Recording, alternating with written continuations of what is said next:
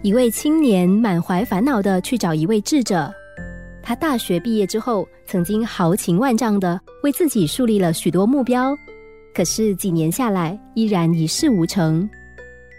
他找到智者的时候，智者正在河边小屋里读书。智者微笑的听完青年的倾诉，对他说：“来，你先帮我烧壶开水。”青年看见墙角放着一把极大的水壶，旁边是一个小火灶，可是没发现柴火，于是便出去找。他在外面拾了一些枯枝回来，装满一壶水，放在灶台上，在灶内放了一些柴火，便烧了起来。可是由于壶太大，那捆柴火烧尽了，水也没开。于是他跑出去，继续的找柴火。等找到了足够的柴火回来，那壶水已经凉的差不多了。这回他学聪明了，没有急于点火，而是再次出去找了些柴火。由于柴火准备的足，水不一会儿就烧开了。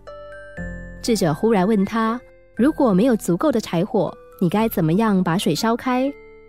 青年想了一会儿，摇摇头。智者说：“如果那样，就把壶里的水倒掉一些。”青年若有所思的点了点头。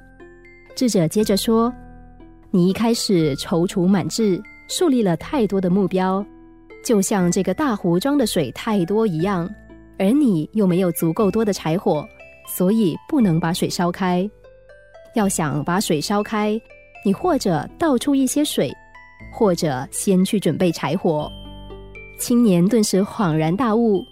回去之后，他把计划中所列的目标划掉了许多，只剩下最近的几个。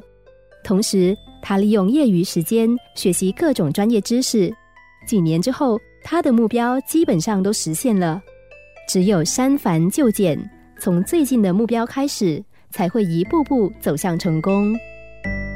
万事挂怀，只会半途而废。另外，我们只有不断的捡拾那些柴火，才能够使人生逐渐的加温，最后才会让生命沸腾。